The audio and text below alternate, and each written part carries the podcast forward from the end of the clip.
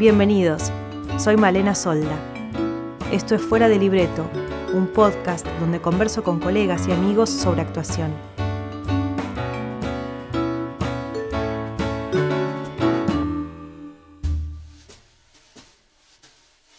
Oski Guzmán viene haciendo su unipersonal El Bululú desde hace varios años.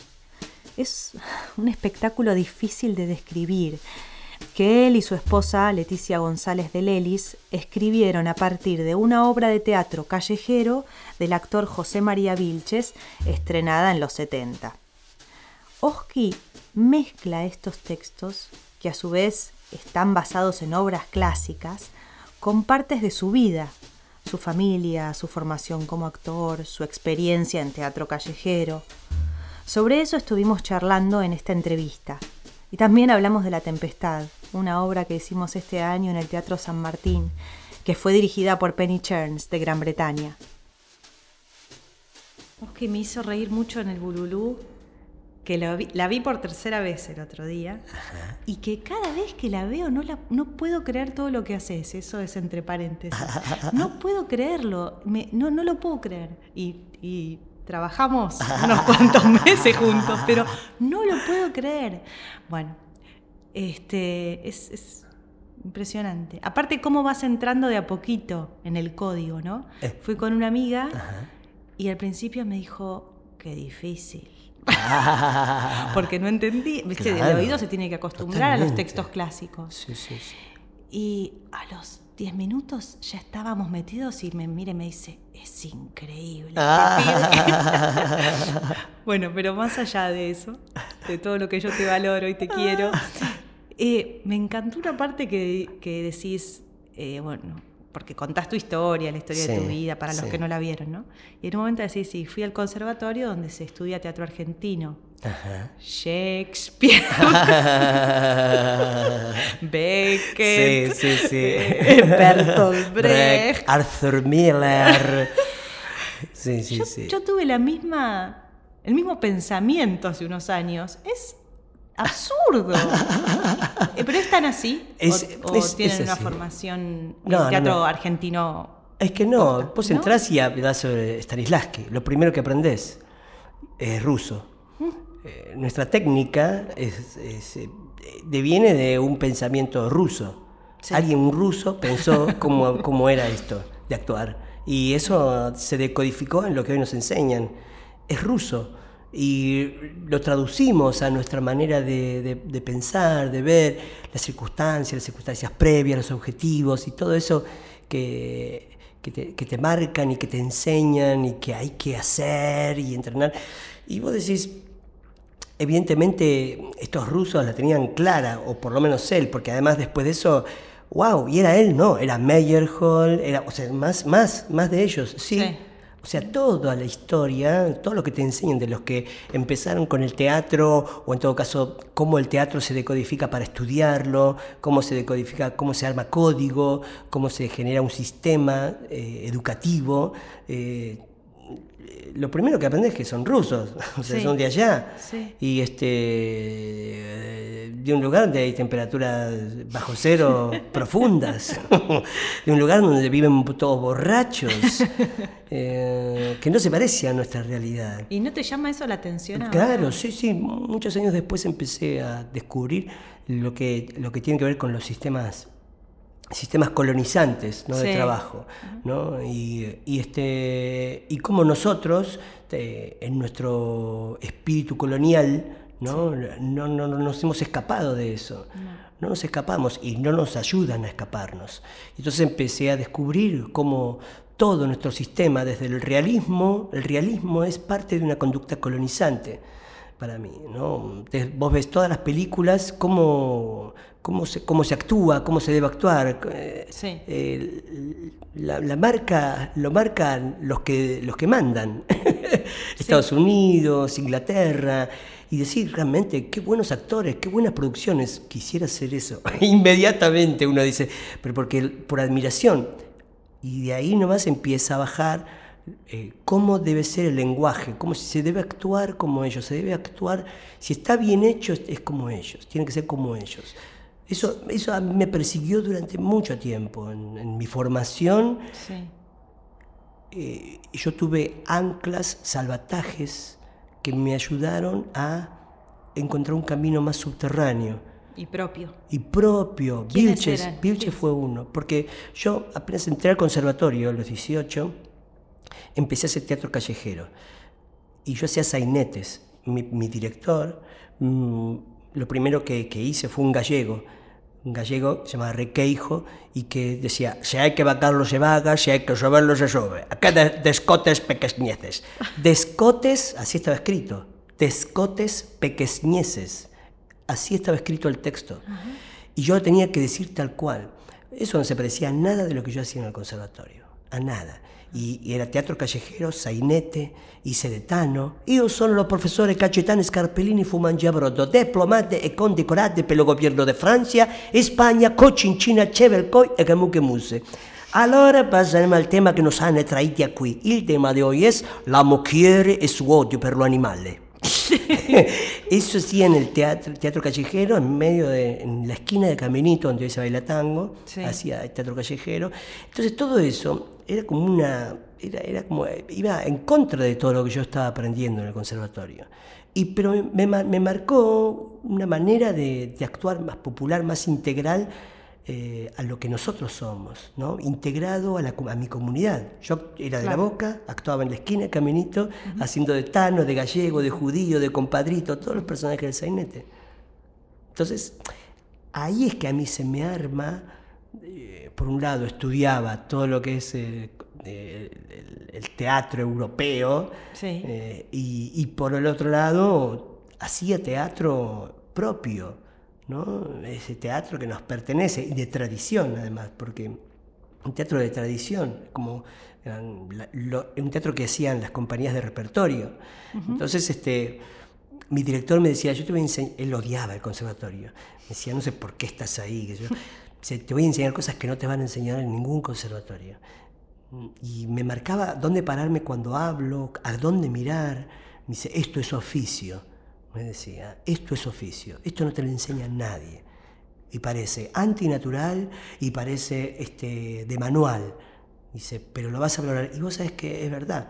Cuando yo empecé en segundo año a trabajar texto en el conservatorio, en segundo año eh, mi, mi, profesor me dijo, ¿por qué parece que hace mucho que haces teatro? Que sabes dónde pararte, cómo moverte. Y yo sabía que era por eso por el teatro callejero y por que estaba, con, estaba en la gimnasia esa de dónde, cómo mirar, hacia quién mirar, hacia dónde mirar para despejar a un actor, para valorizar un texto. Mm, era una gimnasia que tenía, todo, tuve durante todos los fines de semana durante tres años. ¿Y cuándo ensayaban? Ensayábamos en, en la durante la semana dos veces por semana. Y no pasábamos la gorra. ¿Ah? Mi director me decía, es, nosotros somos parte de la comunidad, es nuestra tarea social. Si este es nuestro barrio y este es nuestro teatro, es, nosotros tenemos que hacer esto. Eh, y, hacíamos eso, salíamos cantando la marcha, la marcha de la amistad, que es una marcha de la boca. Eh, que hermosa, decía, este, oh vieja boca, tú eres mi vida, y en tus casitas de chapa y zinc cantamos todos de noche y día, oh vieja boca, por ti vivir, para el que llega hasta tu suelo con la esperanza de olvidar, tu rara magia le da consuelo y en dos minutos feliz está. Oh vieja boca, tú eres mi vida y en tus casitas de chapa y zinc cantamos todos con alegría. Oh vieja boca, por ti vivir. Tan, con un bandoneón, acordeón, bombo, bombo y platillo. Qué lindo. Hermoso. Y, y, nuestro público eran turistas y los chiquilines de los conventillos. Esa mezcla era maravillosa maravillosa. Una de las actrices era una de las, de las que pinta, que todavía tiene su puesto de pintura en Caminito. Y este otro era uno que trabajaba en una carnicería. O sea, no, ninguno hacía, todos hacían teatro vocacional, todos habían estudiado teatro, pero ninguno trabajaba de eso. Y, este, y después otra chica también había hecho teatro en un centro cultural, pero... Y yo era el único que estaba en el conservatorio. Y, él, y ese director fue el que me dio el cassette grabado del disco de Vilches, que me dijo, escucha esto, que es mejor que cualquier clase de teatro. Y, ahí fue que me, me, conmovió la voz de Vilches, lo que pasaba con el público, porque, viste, el bululú está grabado en vivo. Ajá, no, no sabía. Entonces se escucha al público cuando se ríe, este, cuando hace un silencio. Era fascinante. ¿Y es parecido a lo que pasa con el público? igual. ¿Con vos? Igual. A veces yo digo, en el bulurú a veces no actúo nada. Disfruto de lo que pasa con el público.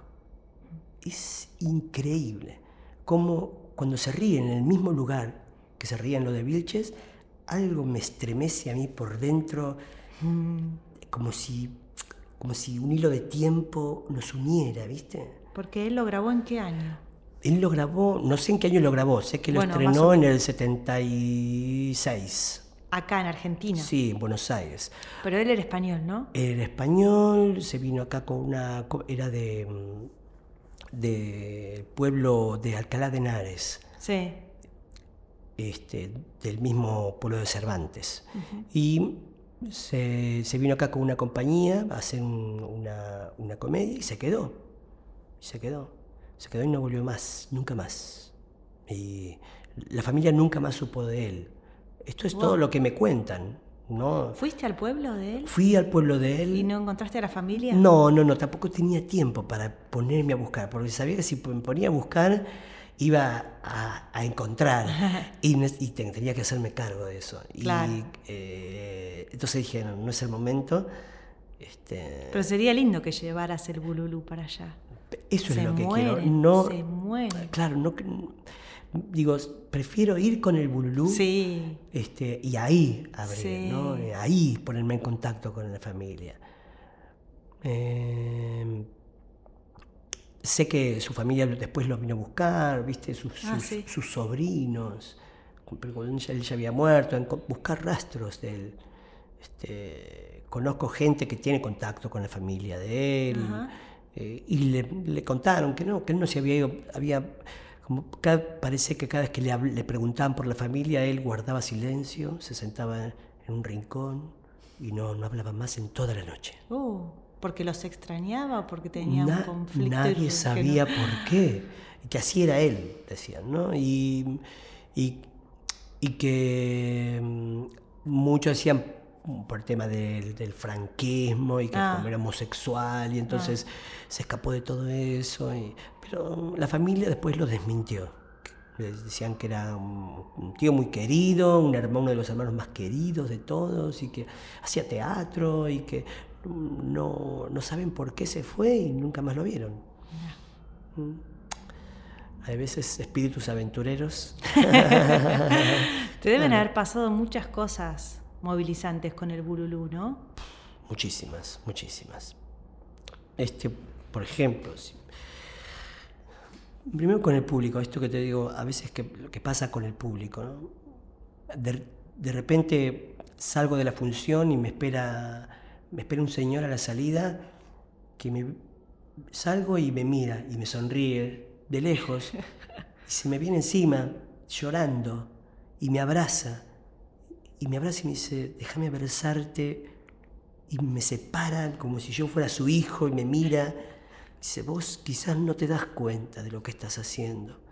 Me dice, pero estás construyendo un puente que no sé, ni vos, ni tal vez, ni, ni, yo, ni tal vez vos podamos llegar a saber los resultados, pero es un puente que necesitamos hace mucho tiempo. No sé qué significa para él. No sé qué quizás yo entiendo lo que puede significar para mí, que tiene que ver con Latinoamérica, que tiene que ver con ese puente cultural, que, tiene que ver con, sanar, con sanar, sanar algo, sanar una herida y para que empiece a construirse otra cosa. O puede simplemente tal vez ver con lo artístico, que, tiene, que, esto de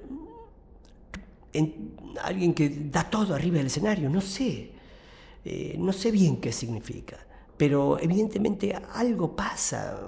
Una vez uno se subió al escenario a la salida, hasta el fin de la función, yo antes, cuando lo hacía en el Cervantes, me quedaba atrás de un biombo esperando a que todo el mundo se fuera porque no había salida. Entonces, uno se subió al escenario y fue atrás del biombo y se apareció ahí. ¡Qué miedo! Sí, sí, sí, como un fantasma, pálido. Temblaba. Oh. Y me dice, me guardé este programa durante 20 años. Y me da el programa del Bululú, Ah. original. Y me dice, ahora tengo el tuyo. Y me da el... Y se lleva el mío. No. Y ya así, así se fue. Viste, te queda como... O cuando lo hice en el picadero, la primera función, terminó la función, todo el mundo aplaudiendo, qué sé yo, y se levanta una señora de arriba, viste, el picadero, se levanta, levanta el brazo. Se, ¿viste? La gente, ¿qué le pasa? Levanta el brazo y dice, José María Vilches, el Bululú, 1978. Y la gente hace, ¡oh! Y se van pasando el programa de mano en mano No. hasta mí. ¿En serio? Nadie, nadie hizo, eh, nadie lo bajó y miró. Se fueron, lo fueron pasando así como una vela, ¿entendés? Como En la alto. antorcha de las Olimpiadas. Y, y llegó a mí digo, este es José María Vilches. ¡Ah! El aplauso rotundo. Digo, Esas cosas que decís, esto ya no sé si es teatro. ya no sé si es teatro. Es como algo que pasa, o tal vez es teatro en su estado puro, en su estado esencial. O sea, tal vez es teatro en esa cosa que nos, nos, nos- nos contaban cuando estudiábamos de, de- de los, de los trágicos que salían en escena y la gente vivía un momento de éxtasis y, ¿viste? y Y mujeres catarsis. de catarsis y las mujeres embarazadas parían en el teatro. quizás, quizás era eso, es eso lo que pasa, pero es eh, algo pasa cuando el público aplaude al final, que hace esa catarsis, porque al- algo, o cuando estoy diciendo los últimos textos, hay gente que me ha gritado cosas, viste, que no termine más, no que no termine más. O dos señoras que me dicen, qué buena voz que tenés, seguimos hablando, seguimos mintiendo. Sí, sí, porque yo digo, las mentiras, y hablo de las mentiras al final. Sí, mentinos, mentinos, así. Viste que eh, es eh, eh, fascinante, fascinante porque te queda, te deja hipnotizado, ¿viste? Yo Me voy al, al camarín y me deja como un estado de vibración que Sí. no sabes bien a, a quién agradecer. Que eso es lo, lo- lo terrible de hacer un unipersonal. No tenés con quién compartirlo Exacto. arriba del escenario. Sí, sí, sí. Alguien hay que decir, lo hicimos. Con quién compartir. No, eso, eso, eso es de una soledad eh, que es inexplicable lo que, se, lo que se siente, porque no es una frustración. ¿eh?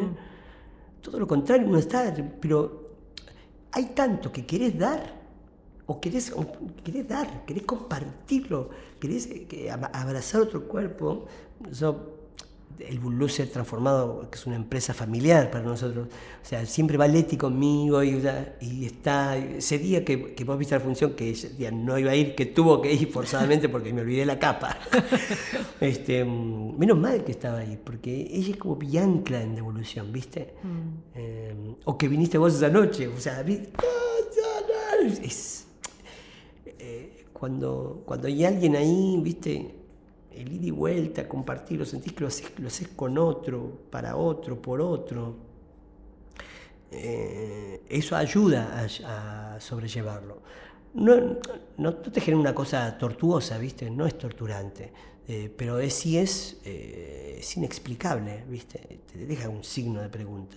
Te vas y, y- y lo que le pasa a la gente es tan fuerte que no sabes bien cómo, cómo, cómo reaccionar, ¿viste?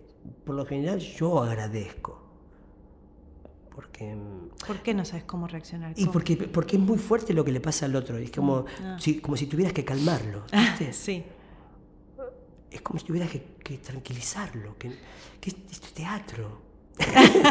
Si no pasa- pero mueves muchas emociones.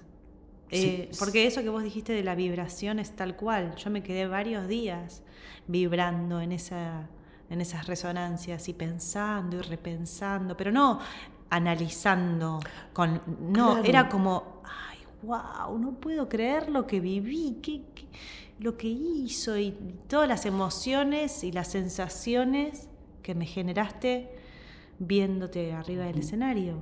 Por eso me imagino que, y, sabiendo que hace tanto tiempo que lo haces y la calidad que tiene el espectáculo, me imagino que te deben pasar cosas muy movilizantes. un poco como nos pasaba, en otra escala, pero un poco como nos pasaba al final de la tempestad. Totalmente, totalmente. Yo pensé, una de las cosas más fuertes de no hacer el bululú era pensar, bueno, eh, solamente con el bululú puedo vivir estas cosas. Pero no pasó, pasó también con la tempestad. ¿No te pasa a menudo? No, estas cosas no pasan seguido, me, parece. Ya sé que no pasan, pero vos que sos tan talentoso, no te pasa. Bueno, eh, también, también creo que tiene que ver con los proyectos. Hubo como una seguidilla. Eh, me acuerdo que hice, hice el Bululú, después hice Locos Recuerdos en homenaje a oh. Midón. También era todo el mm, mundo llorando, de pie, y nosotros, cada función era ah, entregando la vida y, y en pos del recuerdo de alguien amado. Este, después de eso vino Toc Toc, donde la gente se volvía loca, y ahí yo entraba en la sin razón, no sabía bien por qué, estaba inexplicable, pero era un fenómeno que, en el cual la gente se reía sin parar y terminaba aplaudiendo como loca. Y este, después, eh, bueno, en el medio, Salomé de Chacra, de Cartoon, también.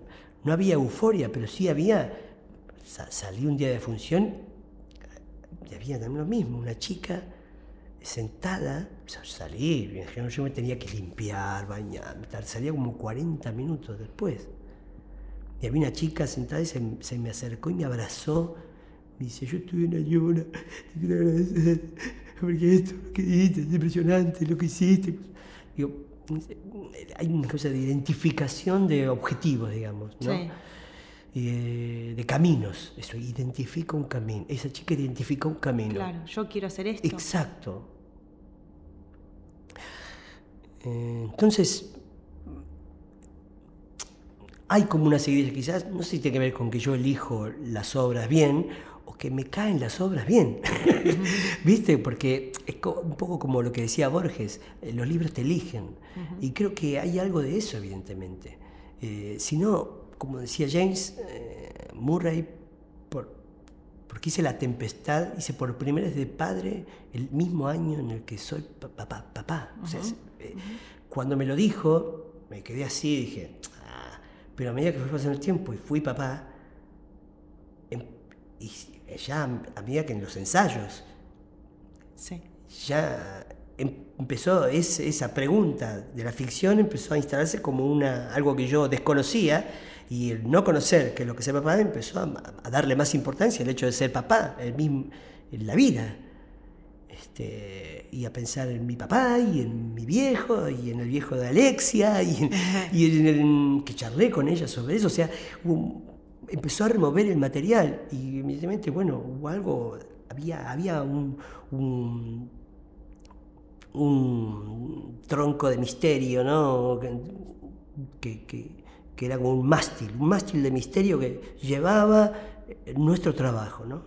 Por lo menos el, el, el de Alexia y el mío, ¿no? El, el papá. El papá. Eh, yo, tu papá, ella, mi hija, y las preguntas que surgieron entre ambos mientras almorzábamos. Eh, ¿Cómo cuáles? Y cosas que le decía al viejo de ella, a ella, cuando comía. Ah, sí. Claro, ¿viste? Y, cuando ella me contó esas cosas que le decía el papá, empecé a. Me, había cosas que se parecían al mío, ¿viste? que mi viejo me, me insistía con la comida y empecé, enseguida empecé a hilar una manera de ser. Había algo también en el papá de Alexia, en su comportamiento, con, con su propio cuidado, en la salud, que, yo, que también se parecía. Empecé a como a enganchar y después, inevitablemente a mí se me despertó algo de mi propio viejo, que un día creo que te agarré a vos y a Alexia, y empecé, a contar, sí, les conté un poco mi historia.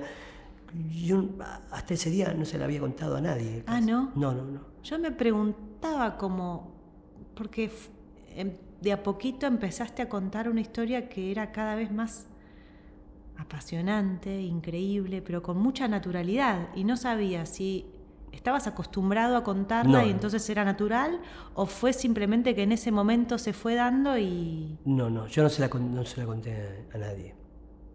Perdón, una vez sí, la contó Leti en una mesa con amigos después de una función. Y fue porque empezó a surgir una pregunta, una pregunta, y, Leti contó, ¿a qué le pasó esto? ¿Lo querés contar? contaron. Y lo contó ella y terminamos todos llorando en la mesa. Todos amigos, muy amigos. Pero hace muchos años, como te dijera, hace 15 años. Después, yo nunca cuento eso. Este, pero porque es algo que yo no tengo resuelto. Y quizás en ese momento en que empezó la obra, se empezó a preguntar por qué yo no tengo resuelto esto. Y decirlo me ayudó a después em, empezar a contarlo también. ¿Ah, sí? Sí, sí, sí, claro. Y, viste que el padre está muy presente también en el Bululú. Sí. ¿Viste? Eh, siempre pienso, es como Hamlet esto. no, el Bululú es como Hamlet. Lo tendría que hacer con una calavera que tiene un chulito andino. este, pero sí pensar, ¿no? La pregunta del padre, ¿no? El tema de este, revivir al padre o matar al padre o, reemplazar al padre, o vengar al padre, o traer de nuevo al padre. Esto que pasa con el padre, que también eh, eh, en el público muchos varones se me acercaron a decirme, me pasó lo mismo con mi viejo, me pasó lo mismo con mi viejo. ¿Que en las obras que estabas representando? Eh, no, con el bulú. Con el bulú, a mí me pasó lo mismo con mi papá. No me acuerdo qué pasaba. Esto que... Mm, ah, lo que vos contás de tu papá, de que no quería que vos... Que no quería que yo estudiara teatro, que dejó de hablarme, que se peleó conmigo, o sea, mucho no era que dejó de hablar, pero sí se peleó mal por el hecho de que haya empezado a hacer teatro. Ah. Y gente además que no se dedicaba al teatro. Pero es muy insólito. Mm, no sé si es muy insólito, tiene que ver con el nivel de expectativa que tienen o que tenemos los padres con los hijos. Claro, total, total. Y con esta idea de que, vos sos mi hijo, entre comillas, inconsciente, vas a hacer lo que yo quiero que, sea. claro, claro, claro. no. Sabés que no. Eso es autoritario. yo tengo vida propia. Esos son tus deseos, tus expectativas. Claro, claro, Una vez conté en el programa de Matías Martín, lo del bululú, lo que pasó con mi viejo, lo que pasó cuando yo empecé a estudiar teatro. Y salí del programa y, y, estaba ya por acá, por mi casa, fui a comprar y me toca un tachero, el, el, taxi. Pe, pe, pe, Miro, ok, gracias, me dice, me ayudaste a amigarme con mi hijo. ¡Ay, qué divino! y ahí dije, bueno, vale que lo cuente. Sí, claro. Digo, qué importante que lo cuente. Porque no sabes bien dónde cae, pero es honesto, lo que cuento es algo real y, y, nada, puede. Alguien al escuchar esta historia por ahí puede modificar su actitud, como hizo mi viejo. Mi viejo lo que más me enseñó cuando me pidió perdón por haber por haberme haberse peleado conmigo y dejar de hablar, dejar, me dejó de hablar, me pidió perdón mi papá. Porque ya iban tres años que no me hablaba y yo conseguí un trabajo en el, en el Teatro San Martín, en la Casa Cuarta, y fue mi primer trabajo pago, en la obra El Delirio de Dragún, con Danilo de Vicia. Qué genio. Qué genio. Y mi viejo fue a verme. Este, fue a verme porque yo empecé a ayudar a mi casa con los gastos. Debíamos como siete meses de alquiler. Empecé a dar, a dar y pagué casi la deuda completa. Entonces este, mi viejo dijo, ¿dónde saca la plata? ah, vos no le habías contado. Él sabía, no me hablaba. No te hablaba, claro. hablaba, yo no le hablaba. Era como no nos hablábamos. Y, mm, y fue con mi mamá. ¿Vos sabías que iban a ver? Sí, mi mamá me dijo, tu papá me dijo que quiere ir a verte. Me preguntó de dónde sacas la plata. Y le dije, del teatro. Bueno, vamos a verlo. Y fueron a San Martín a ahí, en la sala Casa Cuerta. Y a la salida no estaban. Ah. Entonces, al otro día, yo siempre llegaba tarde, ya todo durmiendo, Eh, al otro día mi mamá me, en el desayuno me llama a la cocina, me dice, ayer tu papá salimos del teatro y nos íbamos caminando hacia el colectivo y estaba callado. Y en un momento me dice, gorda, me siento así de chiquitita y me hace así con las manos. Es lo único que dijo.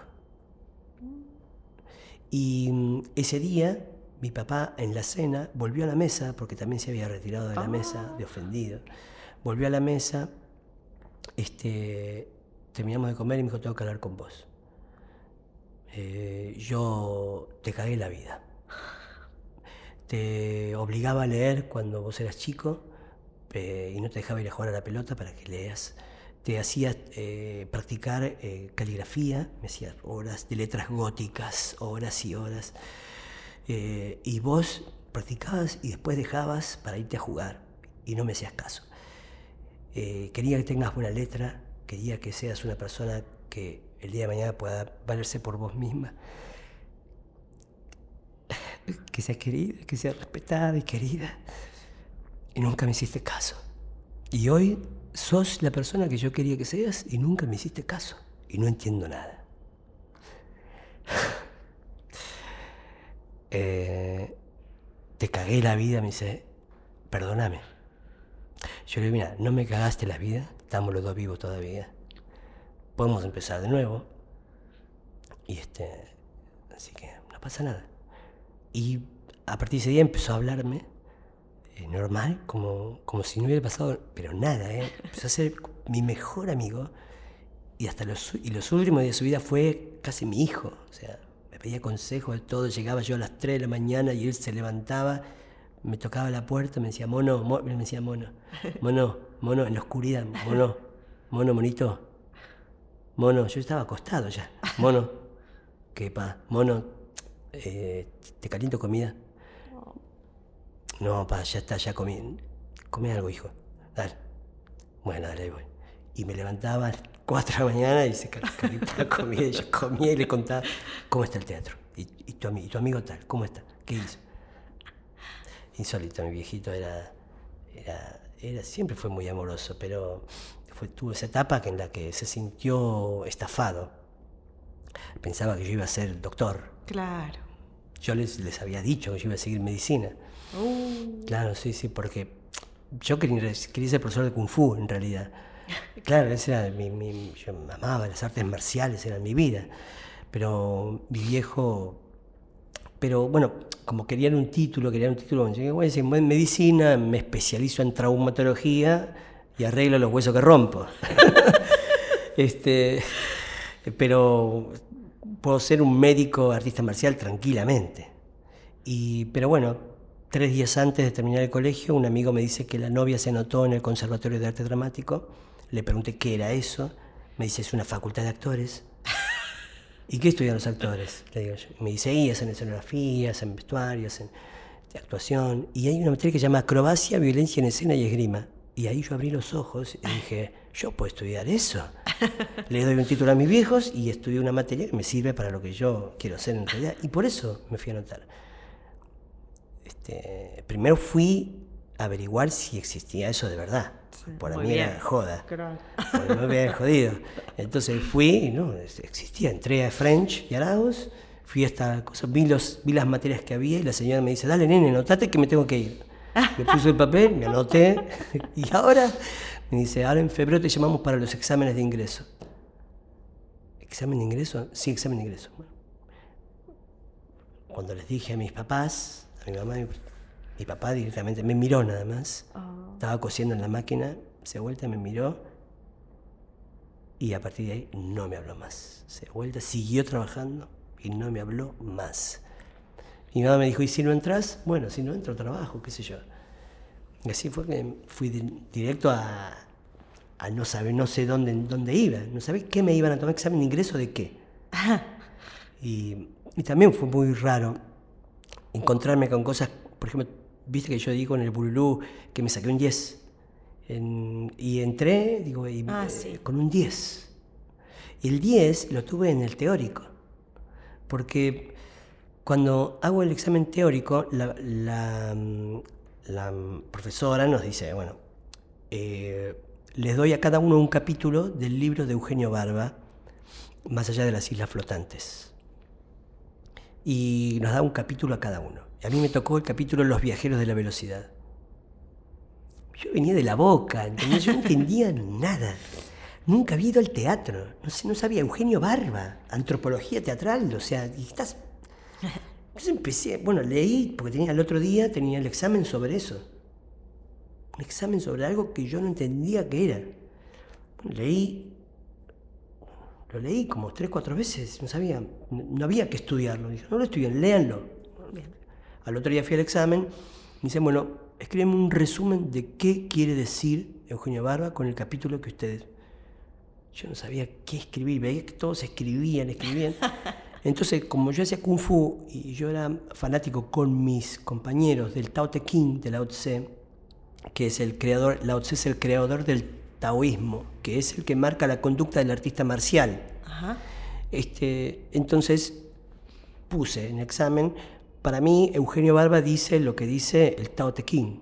Continuar es avanzar, avanzar es regresar. Porque en, ese capítulo él hablaba, decía que los actores eh, pasan por diferentes islas a lo largo de su profesión.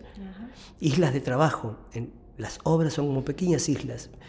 Pero llega un momento en que, que indefectiblemente vuelve a su primer isla, a su primer día de clase un momento que necesita volver a ese primer fuego. Entonces, por eso supuse, para mí, como dice el Tao Te Ching, continuar es avanzar, avanzar es regresar. Y me saqué un 10.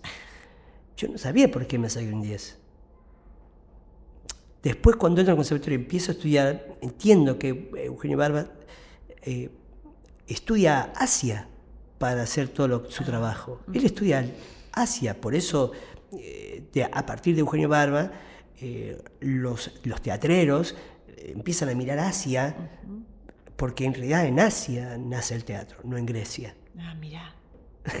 No sabía. claro, en Asia, Asia eh, en, Asia empieza el, rito del teatro. O sea, tiene mucho más teatro, cultura teatral, este, de espectáculo, de, hasta de variedades si vos a la ópera, que estuve yo en la ópera de Sichuan, que es en el centro de China, en la ópera es como ver una varieté. Entonces, este, el estudio de ese, de, ese movimiento hace a, Eugenio Barba rever un montón de cosas. Y si bien el teatro griego es lo que nosotros tomamos como lo, lo que evoluciona como modelo de escritura, no de teatro, de escritura. Sí. Entonces, ese es un modelo, pero el origen es otro. Y volvemos a, esta cosa colonialista. Y volvemos a esa cosa colonialista. colonialismo. O sea, lo, que nos dicen, nos dicen qué modelo tomar. Y esto es muy simple, o sea, Grecia conquistada luego por el Imperio Romano, que son los que inventaron todo, el capitalismo y el socialismo, y el comunismo, pero se inventaron todo la ópera, el teatro romano, eh, la única, o sea, la corrupción la inventaron los italianos, el imperio romano. El imperio, del imperio romano nace el es la cuna de ese capitalismo este, imperialista que hoy marca a Estados Unidos como modelo de gobierno del mundo.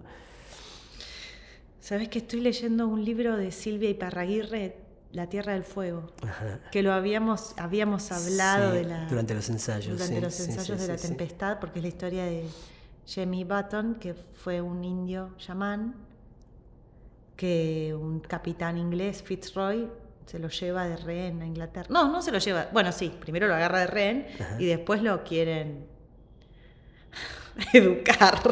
Vaya a saber. Bueno, un desastre que hice, un desastre todo.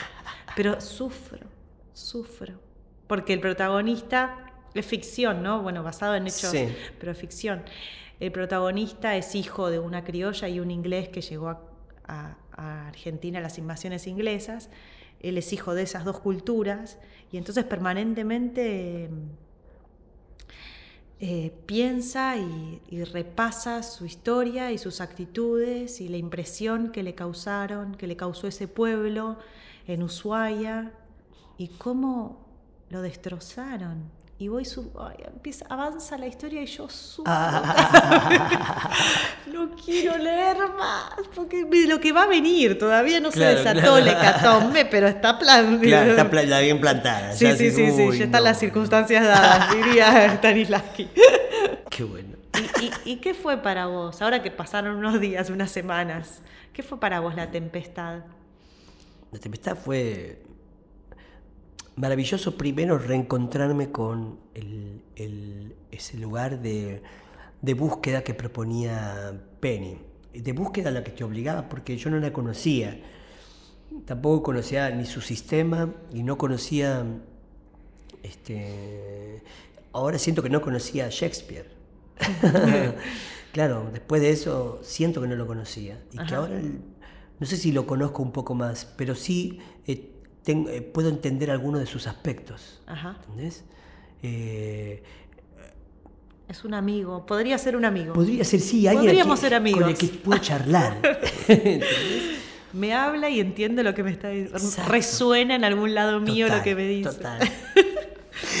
y, no, no, no me esperaba yo, que, que, me lleve a un lugar así no me lo esperaba. pensaste que iba a ser algo más, bueno, institucional, tipo hay que resolver esto, vamos, te paras acá. Total, y decía, bueno, yo tengo herramientas. Claro.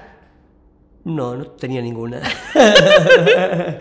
Estuvo fantástico. Me morí de la risa de todo lo mal que me salían las cosas. Este, y me, también eh, Penny, al, tener también, también una actitud eh, docente muy firme, este, me, espejaba en su maestra y decía, wow, que está intentando eh, que yo haga tal cosa, qué bien que lo hace. yo la admiraba, cómo podía leer, leer eh, lo que yo pensaba y, cómo, y, lo, y lo que ella pensaba de lo que yo hacía y cómo me atacaba, me encantaba. me atacaba en el momento justo, ¿no? ¿No? no cantes. me mataba. O cuando decía, cuando me desnudaba sin algo, me moría de la risa. Me decía, qué fascinante, no me esperaba eso. Y me, encantó eso, me encantó. Me encantó eso sobre todo porque mm, eh, sentía que alguien me estaba, me estaba abriendo, digamos, desarmando para darme otra cosa. ¿Entendés? Y y no, siempre vas a un lugar y no te dan algo, ¿viste? Entonces cuando te dan, gracias, gracias, gracias por darme esto, está buenísimo. Que ya la actitud, ¿entendés? De darme, como Avi, que también te daba, te daba, le daba a tu cuerpo, en mi cuerpo, volví a encontrarme con mis maestros desde el corazón, ¿viste? Eh, con Igón, con Roberto, Igón y Escobar. Y los tenía ellos en la cabeza también que me decía, tu cuerpo está diciendo gracias, gracias, gracias. Entonces amaba a Abby, viste también. Era todo eso que nos hacía hacer y en función también de, del de la palabra, ¿no? La palabra como un cuerpo más. Todo eso me, me, explotaba en la cabeza, me iba, venía acá lleno de sangre en el cerebro, ¿viste? Bullendo por todas partes y sacando conclusiones absurdas a veces, pero, pero que enriquecen el hecho de simplemente ponerte a pensar sobre un trabajo que tenés que hacer y, y que es, tan rico por tantos lados, no saber si vas a poder abordarlo completamente, no saber en qué va a terminar, olvidarte que esto es el San Martín. Me olvidé que estaba en el Teatro San Martín me olvidé, me olvidé que era una institución. Este, cuando caminaba por las escaleras, sabía, yo me olvidaba que era un ejercicio ese de caminar por las escaleras y decir los textos, ¿te acordás? Sí, corríamos. Porque mm, cuando la directora, cuando Penny veía que la escena no avanzaba, eh, o que no, no, estaba claro lo que se quería comunicar, nos ponía en las escaleras del teatro y nos hacía subir la escalera cada vez que la acción avanzaba y si un personaje se oponía a esa fuerza que avanza, entonces ese personaje retrocedía y el que estaba arriba tenía que bajar para volverlo a subir. Y así subimos y bajamos. 12 pisos más o menos. Pero era muy claro lo que sucedía en la escena. Impresionante. Muy claro. Impresionante. Entonces, eso, eso es todo. Eso, eso queda en el cuerpo para siempre. Esa, enseñanza, ¿viste? Alguien te enseña algo. Em, y, después se vino la obra. Eh, que lo que empezó a pasar entre nosotros, para mí fue conmovedor. O sea, el hecho de cómo defendimos el trabajo que habíamos hecho. Porque pasa en las instituciones que cada actor hace la suya a veces, ¿viste? Entonces, este, que cada actor, eh, bueno, algunos lo hacen por la guita, otros lo hacen porque es el director, otros lo hacen... Los motivos por los que hacen la obra siempre son diversos. Pero acá era, fue tal el trabajo que hicimos para que, que queríamos que eso sea el núcleo ¿viste? De, de, nuestros objetivos. El núcleo, tener ese trabajo que hicimos como fuerza que nos lleve a todos juntos arriba del escenario a hacer, a contar esta historia. A contar todos juntos lo mismo. Claro. No cada uno por su lado. Exacto. Y, eso era conmovedor. Para, sí. O sea, y además yo venía a hacer el bulú solo. Imagínate, o sea, terror que me daba estar con otros compañeros. La, la, vez que me salió fui a hacer Toc Toc y no era el mejor el, ¿viste, estado de las cosas.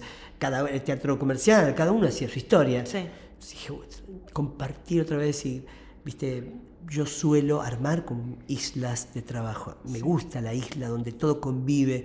Yo cuando dirijo mi grupo de impro, después salen a hacer el trabajo por otro lado y me dicen, no, los extraño. Y sí, porque porque en nuestro grupo nos contenemos, nos escuchamos, nos preguntamos juntos y destruimos todo lo que hicimos y algo nuevo nace. Y, eso en un trabajo pago, con horario, eso es muy difícil.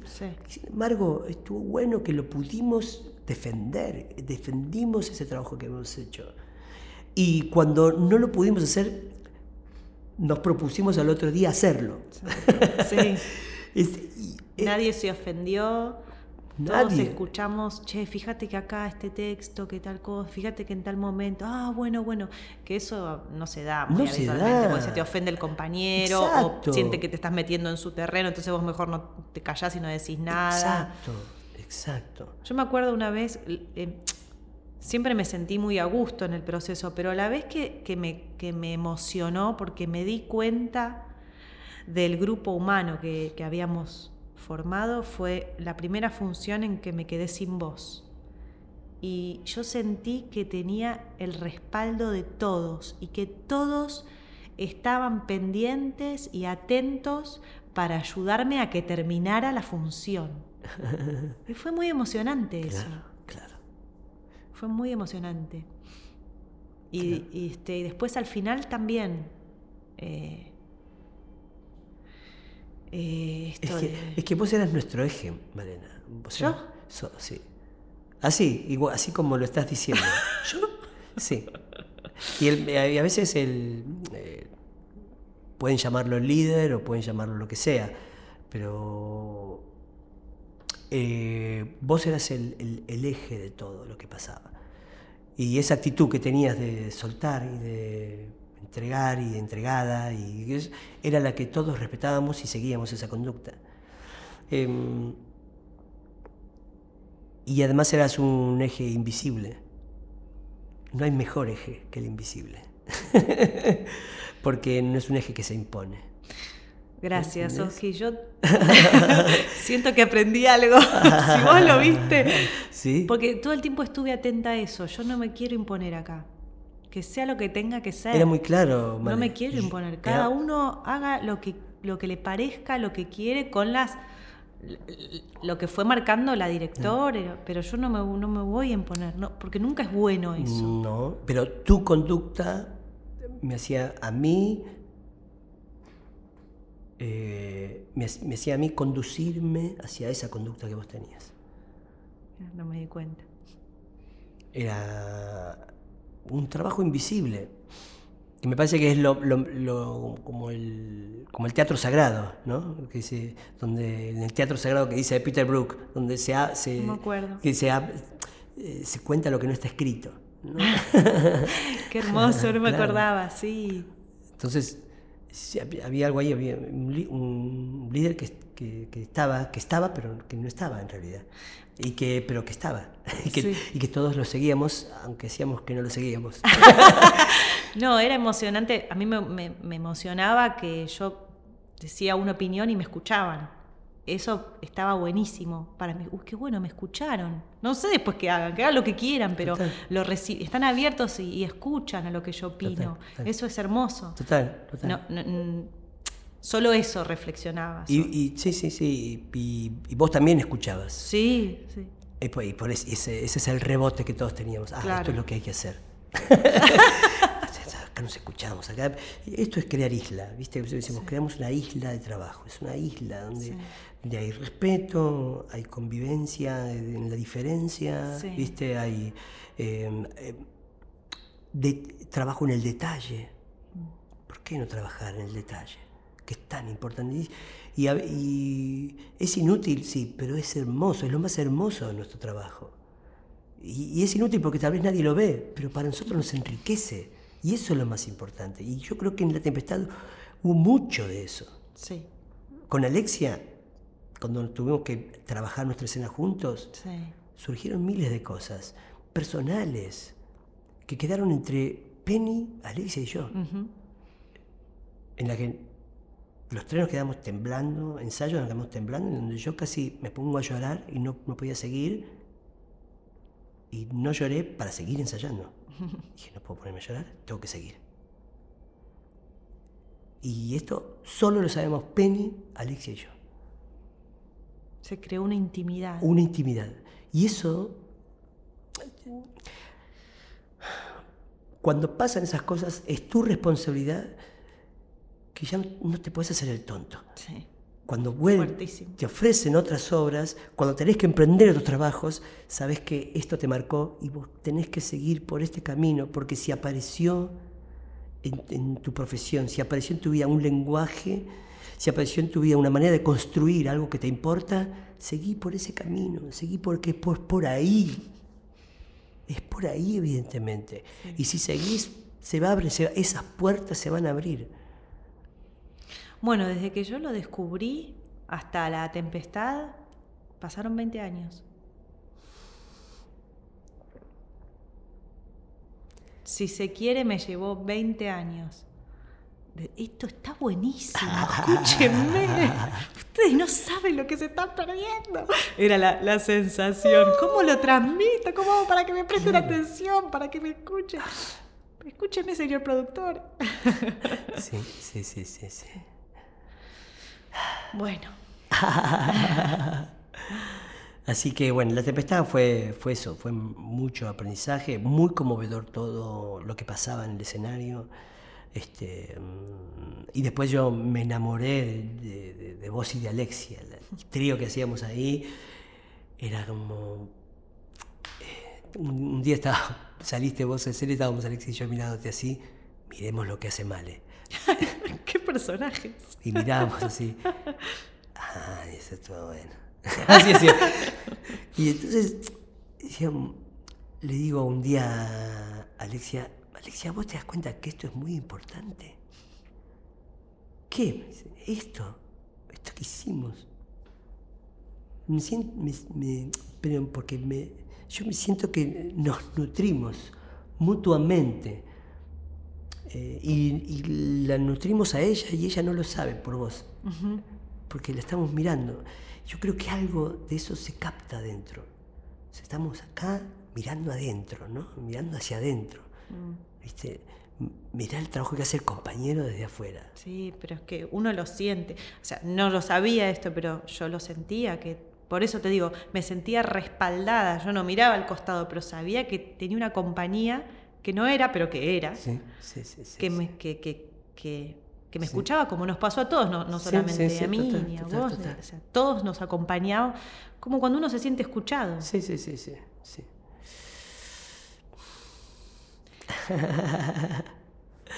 Son esos, esos proyectos cuando terminan uno se siente por un tiempito un poco huérfano. Claro, claro. Porque tenés un lugar de pertenencia Sí. Que es muy difícil en nuestra profesión Sí, sí, sí, sí, sí. armarse y bueno, Sí, un espacio construido desde un ideal que resultó. sí.